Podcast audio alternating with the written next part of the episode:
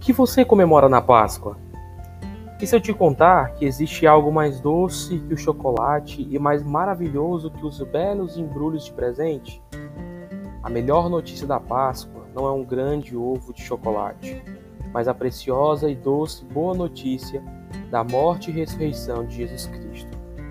Olá, nós somos a Igreja Batista Trindade e você está ouvindo agora a nossa série de exposições sobre o verdadeiro sentido da Páscoa. Meus irmãos, queria convidar a todos a baixar suas cabeças para a gente orar. Senhor Jesus, Deus Pai, Filho Espírito Santo, Trindade Santa, Deus Trino, eu oro a Ti, Deus, pedindo o Teu favor para que o Senhor nos conceda a porção da Tua palavra nessa noite. O Senhor aqueça os nossos corações, Deus que o Senhor nos traga a memória aqui que nos traz esperança. Que nós possamos, Deus, viver as nossas vidas para te agradar. Senhor. Peço perdão por nossos pecados.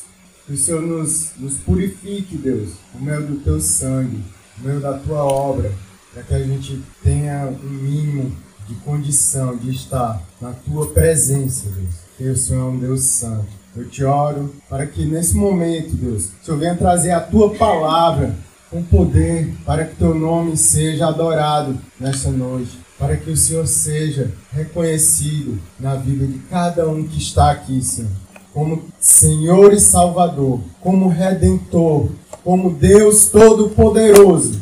Assim eu te oro, Espírito Santo de Deus, traz a tua palavra e faz os efeitos conforme o teu querer, Deus. Eu te oro assim, no nome do Pai, do Filho e do Espírito Santo. Amém. Irmãos, como foi lido aqui no início, Jesus, ele padeceu numa cruz. Nós vimos aqui no Evangelho de Marcos. Mas antes de nós irmos para o texto bíblico, eu queria que vocês imaginassem o dia de hoje, ao meio-dia, sol. Hoje, não, não sei aqui em Barreira, porque eu não estava aqui, mas em Fortaleza estava um sol bem forte, que também estava então, imagina ao meio-dia, o sol raiando, um calor enorme, e de repente, imagina isso, de repente, tudo ficou em trevas. Foi isso que aconteceu quando Jesus estava chegando ao Gólgota, ao lugar da caveira, ao lugar onde o nosso Senhor foi crucificado. O Deus que se fez homem, ele chegou naquele lugar ali e aquele lugar que estava com o sol raiando, ele se fez em trevas. Imagine, irmãos, que nós estamos indo lá para Casa Grande e de repente tudo fica uma escuridão em pleno meio-dia. Foi isso que aconteceu no dia em que mataram o nosso Salvador. Mas esse não é o final da história. Nós sabemos que aproximadamente às três horas da tarde, numa sexta-feira, Jesus foi morto nós relembramos esse dia em que Jesus morreu como sexta-feira da paixão. Algumas pessoas ainda têm a ideia e talvez não saibam por que, que chamam o dia em que Jesus morreu de sexta-feira da paixão, se a paixão é algo normalmente relacionado ao amor entre um homem e uma mulher. Mas a paixão aqui é o significado de um amor tão profundo, um amor sacrificial, um amor que se entrega pelo outro, não por um simples prazer corporal, mas de algo que está além disso. É um amor que sofre pelo outro. Esse é o amor do nosso Salvador. Então, nós sabemos que Jesus morreu na sexta-feira e ele morreu em Jerusalém. É tanto que uma semana antes, é tão interessante, irmãos, nós relembrarmos isso, uma semana antes, é, as pessoas recebiam a Jesus com ramos, dizendo aleluia, hosana a Deus nas alturas, e o exaltavam. Mas na sexta seguinte, os mesmos que estavam exaltando estavam pedindo crucifica, estavam pedindo a crucificação dele. Então, na sexta-feira da paixão, nós relembramos o porquê Jesus morreu na cruz. E o título dessa pregação é justamente uma pergunta sobre esse questionamento: por que Jesus morreu na cruz? Se alguém lhe perguntasse, é, eu não sei. Não sei o que é a paixão, não sei o que é a Páscoa, por que, que Jesus morreu. Você saberia explicar para uma pessoa que não crê, ou talvez você esteja aqui, eu não sei, mas você não crê realmente em Jesus. Você não sabe o porquê que ele teve que morrer numa cruz. Então, essa pregação, nessa noite da Sexta-feira da Paixão, que nós relembramos aquilo que Jesus fez, o grande sacrifício, nós vamos responder essa pergunta: por que Jesus morreu? Vejamos o texto de Mateus 27. Abram comigo, Mateus capítulo 27, a partir do versículo 32. Diz assim a palavra do Senhor: Ao saírem, encontraram um sirineu chamado Simão, a quem obrigaram a carregar a cruz de Jesus. E chegando a um lugar chamado Gólgota, que significa lugar da caveira, Deram vinho com fel para Jesus beber, mas ele, provando, não quis beber. Depois de o crucificarem, partiram entre si as roupas dele, tirando a sorte. Assentados ali, o guardavam. Por cima da cabeça de Jesus puseram por escrito a acusação contra ele. Este é Jesus, o Rei dos Judeus. E dois ladrões foram crucificados com ele, um à sua direita e outro à sua esquerda. Os que iam passando blasfemavam contra ele balançando a cabeça e dizendo: Ei, você que destrói o santuário e em três dias o reedifica, salve a si mesmo, se você é o filho de Deus, e desça da cruz. De igual modo, os principais sacerdotes, com os escribas e anciãos, zombando, diziam: Salvou os outros, a si mesmo não pode salvar. É rei de Israel, que ele desça da cruz e então creremos nele. Confiou em Deus, pois que Deus venha livrá-lo agora se de fato lhe quer bem, porque ele disse: Sou filho de Deus. Também os ladrões que haviam sido crucificados com ele o insultavam. A partir do meu dia houve trevas sobre toda a terra, até as três horas da tarde. Por volta de três horas da tarde, Jesus clamou em alta voz, dizendo: Eli, Eli, lema sabachthani. Isso quer dizer: Deus meu, Deus meu, por que me desamparaste? Alguns dos que estavam ali ouvindo isso diziam: Ele chama por Elias. E logo um deles correu a buscar uma esponja e, tendo-a embebido em vinagre, colocado na ponta de um caniço, deu-lhe de beber. Os outros, porém, diziam: Espere, vejamos se Elias vem salvá-lo. E Jesus, clamando outra vez em alta voz, entregou o Espírito. Jesus morreu. Ele foi traído por Judas, julgado pelos sacerdotes, judeus e pelos romanos. Jesus foi preso indevidamente no meio da noite por meio de uma traição de seu discípulo, Judas Iscariotes. Após o momento da prisão, Jesus foi levado a julgamento, foi acusado, examinado, trouxeram testemunhas e deram um veredito, culpado. Porém, a prisão foi ilegal. As acusações sem fundamento. As testemunhas eram falsas e o veredito estava errado. No entanto, vimos que Jesus passou por todo o sofrimento da cruz. Ele foi despido, humilhado publicamente. Colocaram uma coroa de espinhos na cabeça dele. Jesus foi obrigado a levar a sua própria cruz. Ainda teve uma ajuda de Simão Sirineu. E aqui havia todo um processo para a crucificação. Ele foi deitado sobre a cruz. Pregaram cravos nas mãos dele e no pé. Levantaram a cruz, jogando ela para frente. E ele foi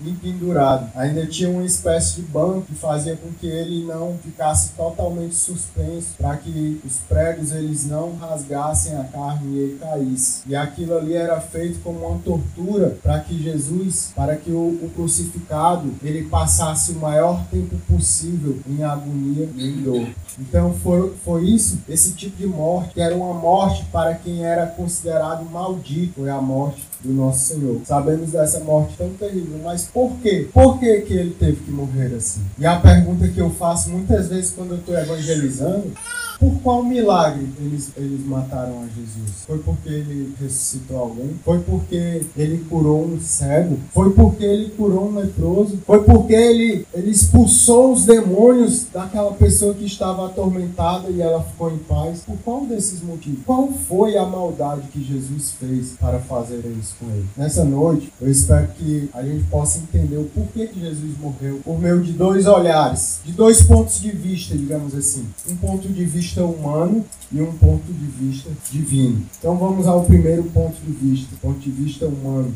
E no ponto de vista humano, nós vamos ver aqui três personagens ou três representações de, de determinadas pessoas que são causa e motivo de, do porquê Jesus morreu na cruz do ponto de vista humano. Judas, os sacerdotes e Pilatos. Vamos começar por Judas, traidor, ganancioso. O apóstolo Paulo ele nos relembra o momento da ceia do Senhor como a noite em que foi traído. 1 Coríntios 11, 23. A quinta que antecede o dia de sua morte, é o começo da nossa resposta dessa pergunta inicial que eu fiz. Por que Jesus morreu? Do ponto de vista do olhar humano, Jesus morreu por causa da traição de um de seus discípulos, Judas Iscariotes. Ele andava com Jesus, ele viu os milagres, mas ainda assim o traiu. Judas era considerado um amigo por Jesus, como vemos no Salmo 41, 9. Diz que aquele que andava comigo levantou contra mim o seu calcanhar. No entanto, o que nos causa espanto é Judas ter escolhido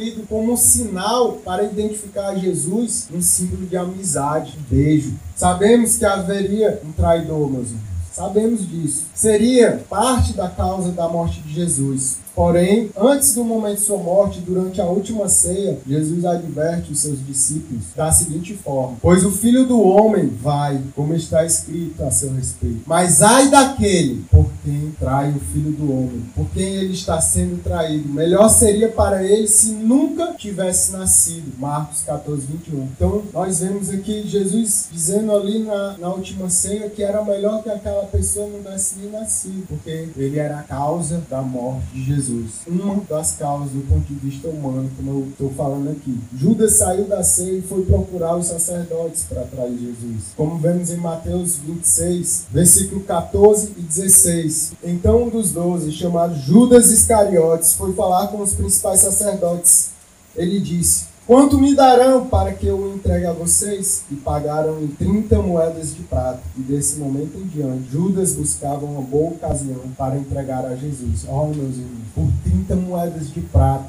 Esse foi o preço em que Judas ele traiu o seu Senhor, ele traiu o Filho de Deus, ele viu tudo que Jesus estava fazendo, no entanto, ele o traiu. Judas, consumido depois pelo remorso, não por arrependimento, saiu e se suicidou. Antes disso, ele ainda tentou devolver as moedas, mas os sacerdotes não quiseram saber disso e ele acabou se suicidando. Vimos aqui a primeira causa da morte de Jesus, a traição de Judas, tendo seu coração movido por ganância. Nós vamos para o segundo motivo: os sacerdotes invejosos. O segundo motivo que podemos observar do ponto de vista do olhar humano foi a inveja, a inveja daqueles sacerdotes judeus. Jesus ele fez reivindicações que eram vistas por eles como algo inadmissível. Ninguém poderia fazer aquele tipo de reivindicação. Para os judeus que seguiam a Torá e cultuavam ao único Deus Jeová, Deuteronômio 6:4, que eles inclusive eles memorizavam essa passagem, chamam de Shema, ouve Israel, o Senhor nosso Deus é o único Senhor. Então, para eles, eles, eles não interpretavam as escrituras como se tivesse Espírito Santo, como se tivesse Jesus. Então, se nós pensarmos um pouco como pensavam os sacerdotes judeus, para eles era apenas um único Deus, era, era essa a leitura que eles tinham. Então, foi chocante quando um homem apareceu realizando milagres, dizendo que tinha o poder poder para perdoar pecados. Ora, quem, senão Deus, tem poder para perdoar pecados? Para eles, somente Deus podia perdoar pecados. E aí Jesus ele aparece dizendo isso: perdoados estão os teus pecados. E eles ficaram chocados com isso. E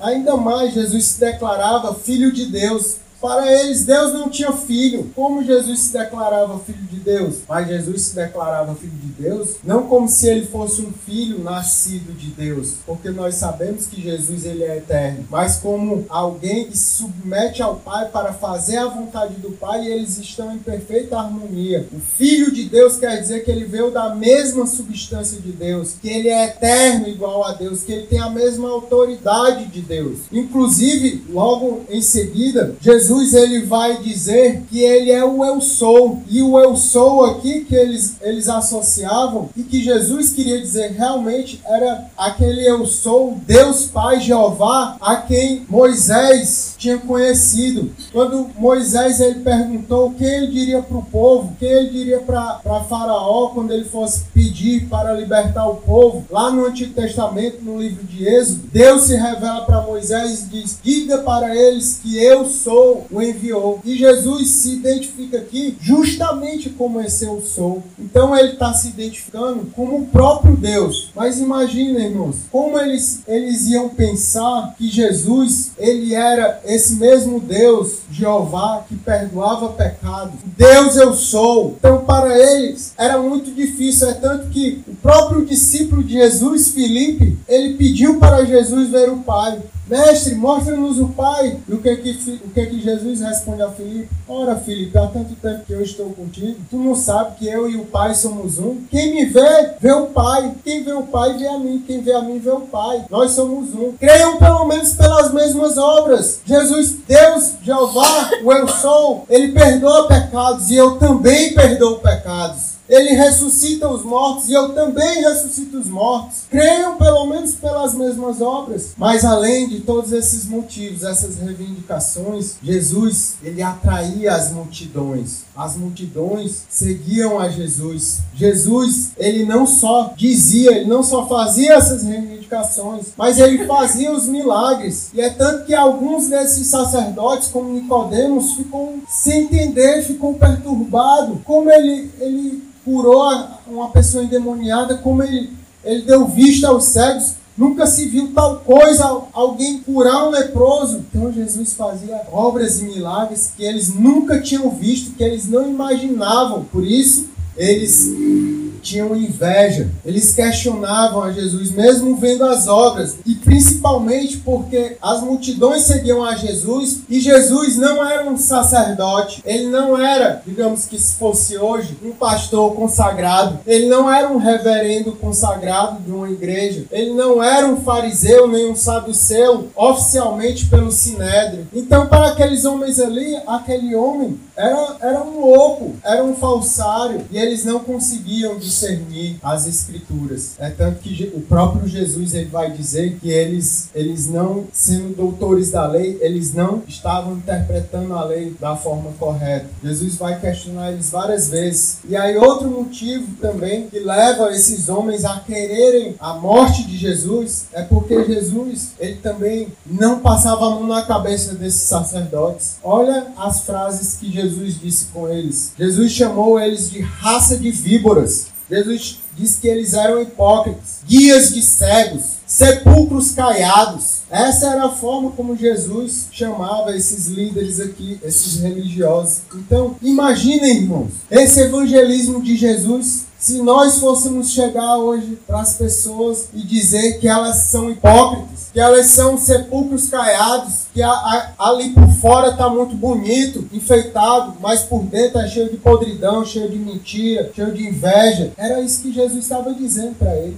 Então eles se iravam, eles tramavam a morte de Jesus. E aí uma coisa juntou com a outra. O traidor foi até aqueles que queriam matar porque o invejavam. E aqui nós vemos dois dos motivos. Nós vemos nas palavras de Mateus 27, 18, que diz assim: Porque sabia que era por inveja que eles tinham entregado Jesus. Vemos o claro e principal motivo da morte de Jesus por parte dos sacerdotes ele diz, porque sabia que era por inveja que eles tinham entregado Jesus. Nesse trecho das Escrituras, nós vemos Mateus fazendo referência a Pilatos. Pilatos não era ingênuo. Pilatos era o governador romano que estava ali é, julgando a causa de Jesus. E ele sabia que aqueles homens não estavam ali porque Jesus ele tinha algo digno de morte realmente, mas porque eles estavam invejando ele via as multidões seguindo a Jesus e ele sabia que aqueles líderes estavam com inveja de Jesus. E aí, irmãos, é interessante nós percebermos esses dois motivos entrelaçados e que nos leva ao terceiro motivo do ponto de vista humano da morte de Jesus, que é Pilatos. Pilatos era o governador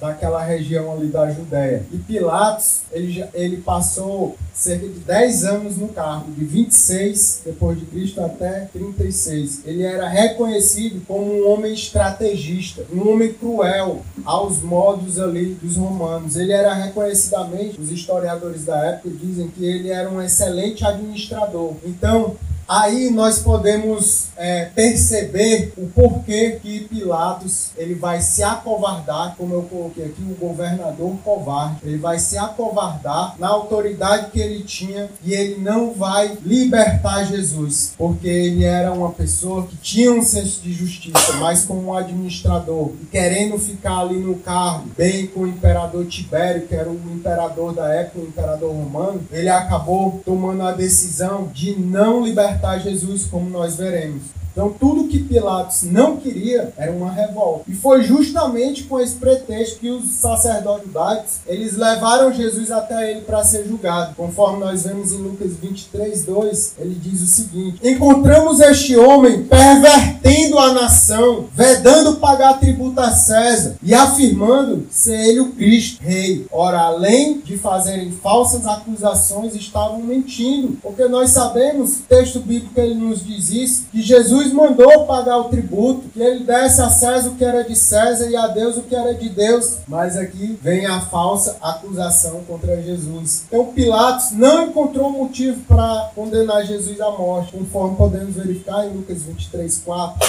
Depois mandou ele para ser julgados por Herodes. Vamos ver Lucas 23, 4. Coloque no livro de Lucas 23 que a gente vai ver algumas referências, porque nós vamos ver que Pilatos, ele tentou de toda forma se livrar da culpa, porque ele sabia que Jesus, ele não era culpado. Lucas, capítulo 23, versículo 4, diz assim: Então Pilatos disse aos principais sacerdotes e às multidões: Não vejo neste homem crime algum. Ele não via. Então o que que ele fez? Ele mandou Jesus para Herodes, mas Herodes Herodes também, examinando ali a Jesus, viu que Jesus também não tinha nada que fosse digno de morte. Então, ele manda Jesus novamente de volta para Pilatos. E Pilatos reafirma uma segunda vez que Jesus não havia feito nada digno de morte, como a gente vê em Lucas 23, agora a partir do versículo 13. Diz assim, do 13 ao 16. Pilatos então reuniu os principais sacerdotes, as autoridades e o povo e lhes disse: Vocês me apresentaram este homem como sendo um agitador do povo, mas tendo interrogado na presença de vocês, nada verifiquei contra ele dos crimes de que vocês o acusam, nem mesmo Herodes, pois o mandou de volta para cá. Assim é claro que ele não fez nada que mereça pena de morte. Então, Pilatos, apesar de não ver motivo para condenar Jesus, ao invés de soltá-lo, Pilatos manda castigar Jesus como um objetivo de atender o povo e aos sacerdotes e dar por encerrada aquela situação. Porém, os sacerdotes não ficaram satisfeitos. Mesmo Jesus tendo sido chicoteado com as costas laceradas, eles não se deram por satisfeitos. E Pilatos não conseguiu encerrar aquela situação. E os sacerdotes, pelo contrário, eles clamavam pela crucificação de Jesus. Incitaram a multidão a fazer o mesmo, como a gente vê no versículo 21, que diz: Eles, porém, gritavam mais ainda: Crucifique-o! Crucifique-o! Mesmo após Jesus ter sido castigado. Então não foi suficiente. Depois de toda essa cena, Pilatos ainda tentou soltar Jesus por ocasião da festa da Páscoa. Eles escolhiam um dos prisioneiros para serem soltos, como sabemos, mas ao invés deles quererem soltar Jesus, eles escolheram um assassino, Barrabás. Ao invés deles soltarem o inocente, que por duas vezes, por três vezes, ele foi considerado inocente e que não tinha nada digno de morte, mas mesmo assim eles clamaram por Barrabás, incitados pela multidão. E aí aqui eu quero fazer um parênteses rápido. Olha aqui para mim, irmãos. Muitas vezes a gente olha para aquela multidão, assiste lá a Paixão de Cristo, não sei quem possa ter assistido esses dias. Se não assistiu, até recomendo que assista. É um bom filme, aquele Paixão de Cristo, é só um momento mais ali da morte. E aí, muitas vezes nós temos a tendência a julgar a multidão. Eu e você. Que pode essas pessoas julgando o inocente, clamando para que ele fosse crucificado, mas muitas vezes eu e você, nós agimos como a multidão, não gritando por si, mas com as nossas atitudes, como se nós estivéssemos contra o nosso Deus, com as nossas atitudes, com a nossa rebeldia, com as nossas mentiras, com os nossos pecados, porque nós vamos ver mais para frente, quando a gente for ver os motivos divinos da morte de Jesus, que nós temos culpa na morte de Jesus. Nós não estamos isentos daquela multidão. Então, quando você pensar na multidão clamando crucifixo, não tenha tanto tanta é, impiedade com eles, porque nós também temos culpa. Então, nós podemos perceber do ponto de vista humano que Pilatos quis retirar sua culpa. Em Mateus 27, do 24 ao 26, nós vamos ver ele dizendo que está lavando as suas mãos, porque ele já tentou livrar aquele homem, mas mesmo assim eles quiseram crucificar ele. E a gente sabe, irmãos, que aquele povo estava tão cego, eles pediram para que o sangue dele estivesse sobre eles, mas eles não sabiam o que estava dizendo. Ele era a autoridade, Pilatos. Ele era a autoridade que decidia a situação. Então ele tinha culpa. E o que levou ele a agir de forma errada foi sua covardia. Ele sabia que deveria soltar Jesus, mas ele estava se importando mais com ele mesmo do que com fazer o que era certo. E aí nós vemos que ele tentou de toda forma evitar a revolta do povo. E ele temeu, ele temeu mais o povo do que a Deus. Então, ao invés de soltar Jesus, ele mandou crucificá-lo. E aqui nós vemos a culpa de Pilatos, governador, que se quis mais livrar a pele dele e agradar a si mesmo e a César do que agradar a Deus. Aliás, ele não era temente a Deus. Então vimos porque Jesus morreu do ponto de vista de um olhar humano.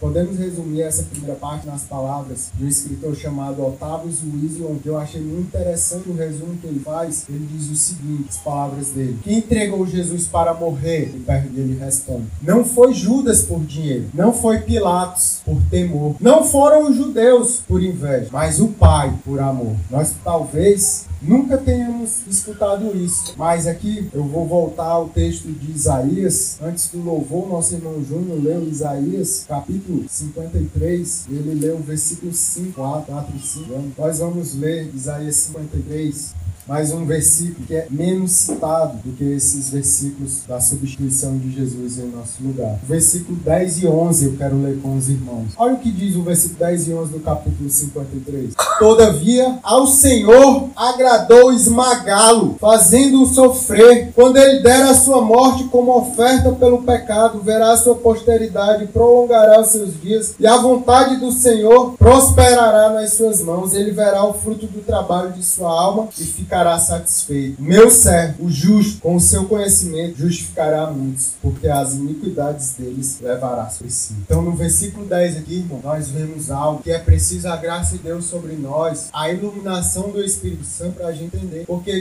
Deus está dizendo aqui que ao Senhor agradou moer Jesus. Deus, Pai, o Senhor olhou para o seu filho, o justo, e se agradou em moê-lo. Mas como isso? É porque Jesus ali, ele não está estava como o filho amado, ele não estava como Deus filho, mas ele estava como aquele que estava levando as nossas culpas, ele estava carregando os nossos pecados. E a ira de Deus, que era para estar sobre mim e você, estava sobre ele. É por isso que Deus se agradou em moê-lo, porque os nossos pecados eles não ficam sem culpa. Esse é o preço dos nossos pecados, irmão. Deus, ele, ele moeu seu próprio filho dessa forma. Se nós olharmos para o Antigo Testamento seria Abraão sacrificando seu filho Isaac. Mas nós vimos que ali a cena parou. Mas aqui ela não parou. Ela continua. E ao invés de ser Abraão sacrificando o próprio filho, foi Deus, o Senhor, sacrificando a Jesus. Por causa do seu e do meu pecado. Nós devemos relembrar isso, irmão. Para que a gente não tenha o sacrifício do nosso Senhor como se fosse qualquer coisa. Nós não temos dignidade, irmão. Nós não temos honra para dar a Ele. Quem tem é Deus. Deus Deus tem honra, Deus tem idade. É por causa do que Ele fez por nós que nós temos um pouco, nós temos um pouco de amor. É por causa disso, irmão. Nós muitas vezes a gente lê que Jesus ele sacrificou por nós, mas nós não lemos que Deus moeu seu próprio filho. É por causa disso que nós temos paz. Esse é o preço, não foi de graça não teve um preço e um alto preço. Nós vemos aqui, ainda vendo que não se trata só de uma questão humana, mas também divina. Pedro, em seu discurso ali no Pentecostes, em Atos capítulo 2, versículo 23, ele vai juntar as duas coisas. Ele vai juntar o motivo da crucificação por parte de um ponto de vista humano e por parte de um ponto de vista divino. Ele vai juntar as duas coisas: a soberania de Deus na salvação do seu povo e a responsabilidade do povo Olha o que diz em Mateus, em Atos, capítulo 2, versículo 23. Atos, capítulo 2, versículo 23.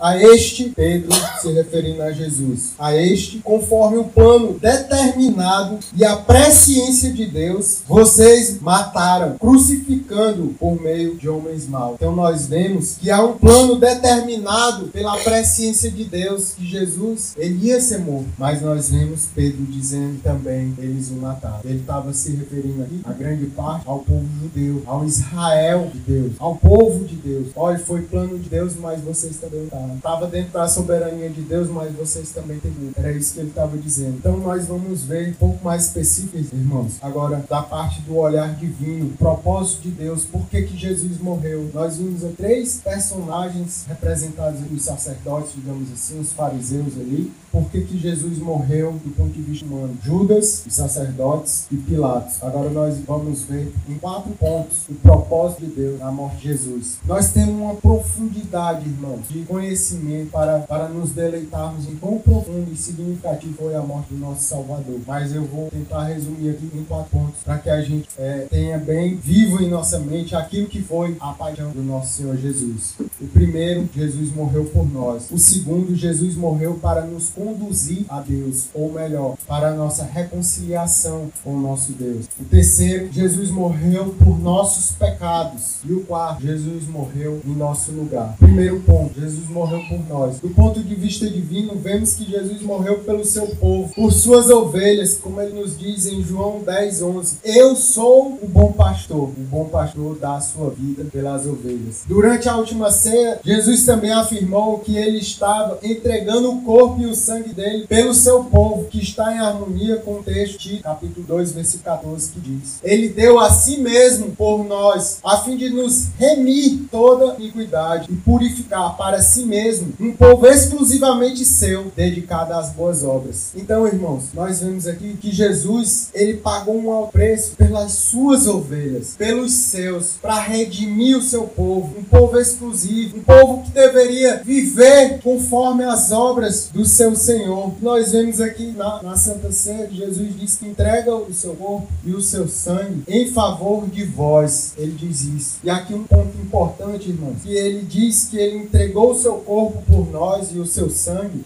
mas ele também diz que para que esse sacrifício, essa morte de Jesus, ela se torne um sacrifício, é, digamos assim, real na vida daqueles que iriam crer ou daqueles que estavam ali no momento, eles teriam que comer do corpo dele e beber do seu sangue. E é interessante porque Jesus ele faz aqui uma dramatização. O que que ele tá, o que que, que, que Jesus ele quer dizer para nós quando ele fala que nós devemos comer do seu corpo e beber do seu sangue. Ele está querendo dizer para nós termos parte com ele, para nós estarmos juntos com ele, nós temos que receber esse sacrifício. Nós temos que reconhecer, nós temos que participar, nós temos que crer nesse sacrifício. O comer o corpo e o beber o sangue de forma simbólica é isso que representa. É a nossa fé naquilo que ele estava fazendo. Se nós não crermos que Jesus viveu uma vida justa, que ele entregou o seu corpo sem nenhum pecado e ele derramou o seu sangue pelos nossos pecados, se nós não tivermos fé nisso, se nós não tivermos essa crença, nós não temos parte com ele. Por isso que ele diz: aquele que não comer do meu corpo e não beber do meu cálice, não tem parte comigo. É isso que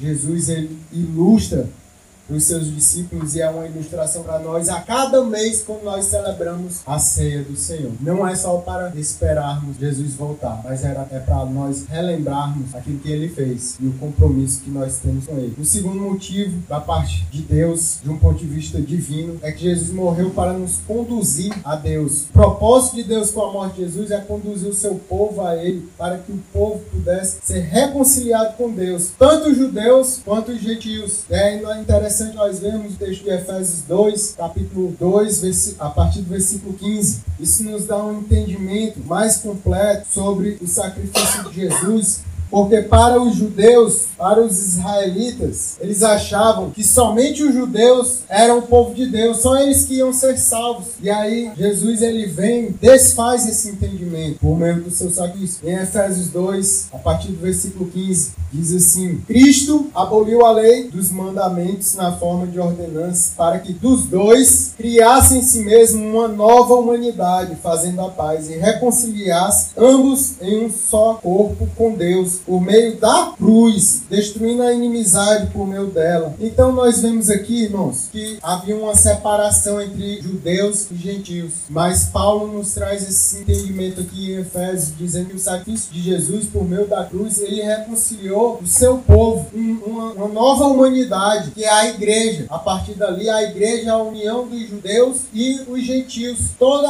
aqueles povos, os efésios, os gálatas, os romanos, que não eram judeus, eles tinham esperança agora, porque os judeus tiveram um entendimento errado e um dos motivos da morte de Jesus é trazer essa reconciliação, não somente os judeus, mas também dos gentios, que somos nós. Pela graça de Deus, pela cruz do Senhor Jesus, nós temos redenção. Podemos verificar também no Evangelho de João que Deus não veio para condenar o mundo, mas para salvar o seu povo. Nesse mesmo sentido de reconciliar, a gente vai ver o tão citado de João, capítulo 3, versículo 16, mas não somente ele, nós vamos ler até o versículo 19. João 3, 16 até o 19 diz assim: porque Deus amou o mundo de tal maneira que deu o seu Filho unigênito, para que todo que nele crê não pereça, mas tenha a vida eterna. Porque Deus enviou o seu Filho ao mundo, não para que condenasse o mundo, mas para que o mundo fosse salvo por ele. Quem nele crê não é condenado, mas o que não crê já está condenado, porque não crê no nome do unigênito de Deus. A condenação é a luz veio ao mundo, mas os homens amaram mais as trevas do que a luz, porque as suas obras eram más. Então nós vemos que Jesus ele veio para para salvar o mundo. E aqui, irmãos, entendam o mundo aqui que não é o mundo todo. Ele veio salvar o seu povo. Porque se ele viesse salvar o mundo, não haveria inferno. Quem era que ia para o inferno se ele tivesse salvado o mundo? Não é verdade? Então Jesus ele veio para salvar o seu povo. Ele veio e trouxe o seu filho, dando o seu próprio corpo, o seu próprio sangue em sacrifício para o perdão dos pecados de todo aquele que crê, mas vem em outros versículos. O terceiro motivo da morte de Jesus, do ponto de vista divino, nós veremos que Jesus morreu por nossos pecados. E aí agora a gente vai ver o terceiro motivo por que Jesus morreu foi por causa dos nossos pecados pecados. E esse motivo de Jesus ter morrido por causa dos nossos pecados, ele está ligado com o quarto motivo. E aí eu já vou emendar no quarto, caminhar para o final da, dessa pregação. Porque ele morreu por causa dos nossos pecados por um motivo. Esses dois, eles estão interligados, que é ele ter morrido em nosso lugar. Então, vamos ver aqui por que, que ele morreu pelos nossos pecados. Ele morreu porque para nos conduzir a Deus era necessário que Jesus morresse por nossos pecados para sermos reconciliados com Deus. Foi exatamente isso que ele fez em obediência ao Pai. Vemos em 1 Coríntios capítulo 15, versículo 3, que diz: Antes de tudo,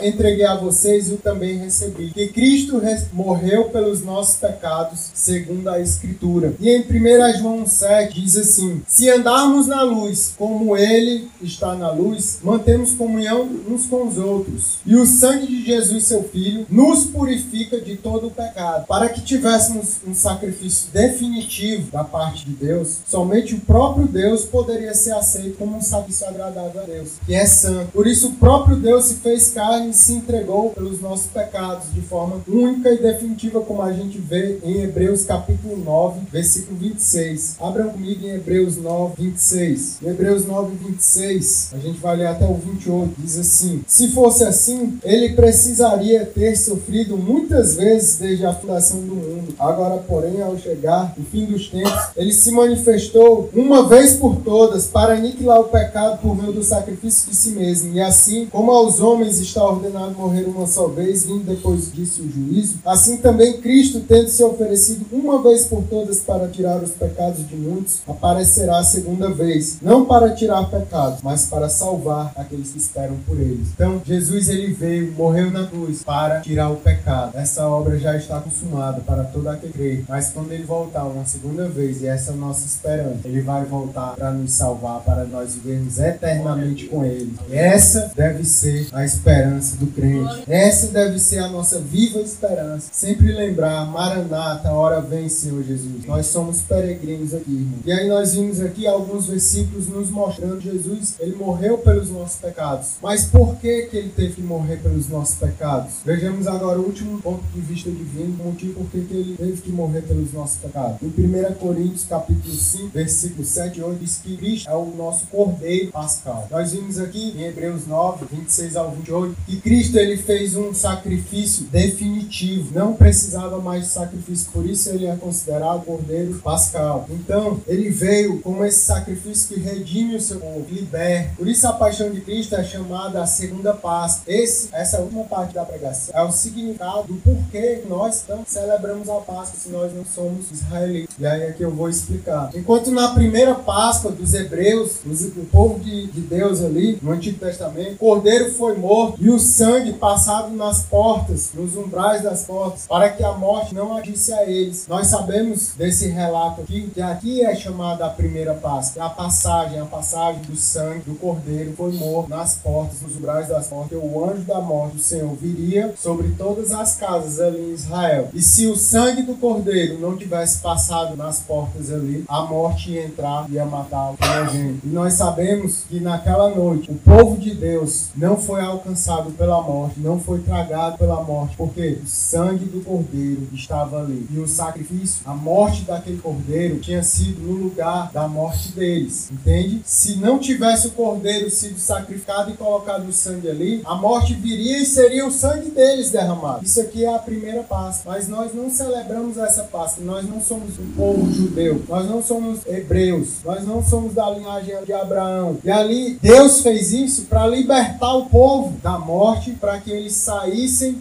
da escravidão do Egito e fossem adorar a Deus no deserto. E eles fossem em direção à terra prometida. Então, irmãos, não é essa Páscoa que nós celebramos, mas Cristo é chamado Cordeiro Pascal justamente porque nós vimos aqui o Cordeiro foi morto, sangue passado nas portas, não atingiu eles. Essa foi a primeira Páscoa. Mas na segunda Páscoa, o Cordeiro de Deus que tira o pecado do mundo, como disse o apóstolo João, foi Jesus. Ao invés de nós morrermos por causa dos nossos pecados, como a gente viu lá em Isaías, pois como diz em Romanos 6, 23, o salário do pecado é a morte. Então, por causa dos nossos pecados, eu e você, a gente deveria morrer. Mas quem é que morre em nosso lugar? Como vimos em Isaías, Jesus. Então, Jesus, ele é o nosso Cordeiro Pascal. A morte não chega, a morte eterna, o castigo eterno, ele não está sobre nós. A ira de Deus não cai sobre nós, porque Jesus, ele morreu e derramou o seu sangue. Para quando a morte vier, a morte definitiva, ela não vai nos alcançar. Amém? Porque o sangue do Cordeiro, ele nos limpa de todo o pecado. O sacrifício dele nos torna justos. Nós não somos justos por nós mesmos. Se fosse pelas nossas obras, nós seríamos condenados. Mas por causa do que Jesus fez, por causa do sacrifício dele, dele ter derramado o seu corpo ali e o seu sangue como um sacrifício, foi por causa disso que nós temos paz com Deus. Esse é o grande sacrifício. Esse é o grande ato de amor. Como nosso Senhor revela ali em sua palavra em Romanos capítulo 5, versículo 8, diz que Deus demonstra o seu tão grande amor por nós quando Cristo se entregou por nós, sendo nós ainda pecadores. E ele ainda diz mais: ora, por um justo poderia até ser que alguém morresse, mas por rebeldes, por inimigos, era isso que nós éramos, irmãos. Nós não queríamos a Deus, o povo não queria a Deus, mas o que, que Jesus fez? Eu sempre lembro dessa, dessa frase de Jesus, porque é profunda. Jesus olhou para a multidão quando ele estava sendo crucificado crucificado. E ele olhou para eles e clamou a Deus Pai: Pai, perdoa. Eles não sabem.